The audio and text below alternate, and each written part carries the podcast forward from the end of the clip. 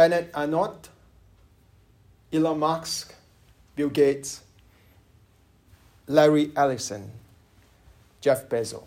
What do these men have in common? They are the latest Forbes billionaires on the Forbes real time billionaire list on their website. Uh, they are very successful. They are, have achieved the highest achievement in their field. They are the richest guys in the entire world. And some of them are even kind, like Bill Gates. He founded Bill and Melinda Gates Foundation, which aimed to res- uh, solve the world's most iniquities uh, problem. And they all have one more similarities. They will all die one day. Where will they be in eternity? Heaven or hell? Well, you might not be as rich as this man, but you are fairly successful in your field. You are rich by world standard, and you have done good things. And like them, one day you will die too. You want to know where you will spend your eternity, don't you? Well, today I'm going to talk about how to begin eternal life now. I want to talk about how to begin eternal life right now, today. I'm going to look at how Jesus interact with a rich ruler in the gospel according to Luke in chapter 18 to answer that question how to begin eternal life now. I'm going to look at two things today. So, first thing, we will look at man's way is impossible to gain eternal life. Man's transactional way is impossible to gain eternal life. And the second thing we'll look at today is God's way is the only way to begin eternal life now. Okay? So, first thing, man's way, the transactional way, is impossible to gain eternal life. And look at how the rich man interact with Jesus. I, I mean, Luke chapter 18, verse 18 to 27 today. Let's uh, look at verse 18 and 19. A ruler asked him, asked Jesus, Good teacher, what must I do to inherit eternal life? And Jesus said to him, Why do you call me good? No one is good except God alone. Well, you see, this ruler, he think Jesus is a good teacher. He came to ask this good teacher, what good can he do? What can I do? What good can I do to gain eternal life? And what did Jesus answer? Jesus said, No one, no one is good. Only God is good. Well, we all think we can get into heaven by good, doing good things. Well, a lot of people think this way. Uh, they can do good things to gain eternal life, but is that true? Well, a lot of people think, I am not religious at all, but I am a good person. I think that is most important to be a good person. Do you think that is most important? Oh, imagine this a, a widow with only one son. She taught him how to be a good person, how to be honest, and how to do good things and be generous. And this widow doesn't make lots of money. She worked really hard, save up, and then she sent her son to United States to study in graduate school. And imagine this son. He graduated, he worked hard, he became successful in his career, and he made lots of money. And uh, he followed his mom teaching. He was generous to people. He treated his employees really nicely. He, he helped out in this society. But he neglects his mom.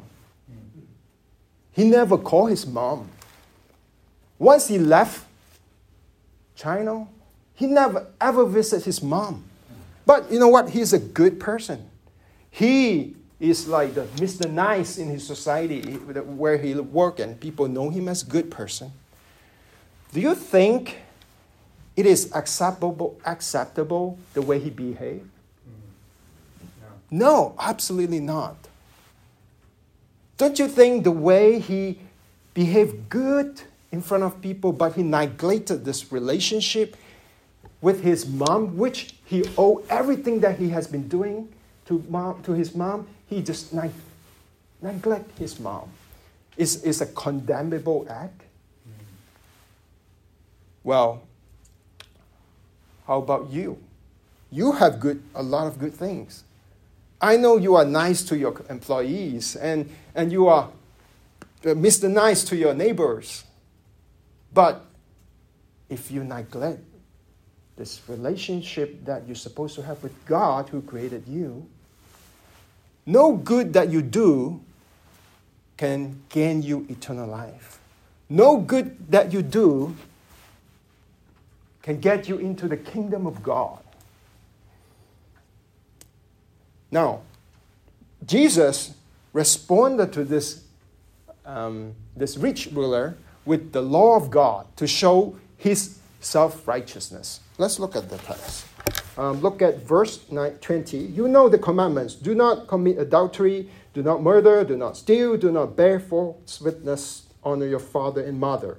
So Jesus essentially say this commandments from God to tell this young ruler, no, you need to follow this commandment. Actually, Jesus was trying to expose his self righteousness. Guess how did he respond?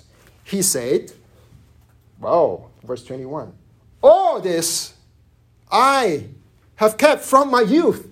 Oh, wow, he is either a bow liar or a self deceiver. Oh, since youth, I keep everything. Well, Jesus knew his heart, self righteous man. So Jesus said this. Verse 22 Jesus heard this. He said to him, One thing you still lack. Sell all the stuff that you have to the poor, and you will have treasure in heaven, and come and follow me.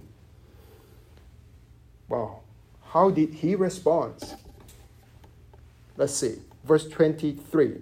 When he heard these things, he became very sad and he was because he was extremely rich. In the same story in Matthew, we were told he left sadly. The rich ruler left Jesus. Sadly. And Jesus uh, said this uh, uh, when Jesus uh, see he left, verse 24, he said, How difficult it is for those who have wealth to enter the kingdom of God. For it is easier for a camel to go through the eye of a needle than for a rich person to enter the kingdom of God. While Jesus is telling this metaphor to the crowd, they are standing, listening, and watching what is going on. And Jesus essentially said this largest animal, camel, in Israel is it's harder for the camel to go through the eye of a needle, which means it's impossible. It's harder than, uh, uh, for a rich man to go to enter the kingdom of God with his own work. So Jesus is trying to expose this man's self righteousness by the law of God. While this one, dri- one driver, he was driving through the uh, uh, driving, he was stopped by the police and this driver thought he was a good driver. You know, I, he didn't think he'd, he'd break any laws. Well, the policeman told him, Oh, the, the reason I stopped you is because you have drive, you've been driving 60 miles per hour. This is the, a school zone. They have 10 warning signs, 15 miles per hour. You ignore each one of them. You have broken the law. Well, similarly, God has given us Ten Commandments, hmm. His laws. If we broke any one of these laws, we will be judged by God. How about you? Have you taken anything that is not your own and make it your own? Have you dishonored your parents ever? Have you looked at a woman lustfully? Have you told a lie? If you have done any one of this, you have broken God's law.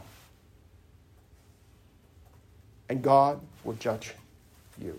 You have sinned against God. Well, if man's way cannot gain eternal life, how can anyone be saved? If a good person like this young ruler cannot be saved, how can a person be saved? Well, with man it's impossible, with God it is possible. God's way is the only way to begin eternal life now. That's my point today. God's way is the only way to begin eternal life now. Let's look at how Jesus res- tell the crowd in verse 26 and 27. Those who heard it say, then to who can be saved? They have the same questions. Who can be saved?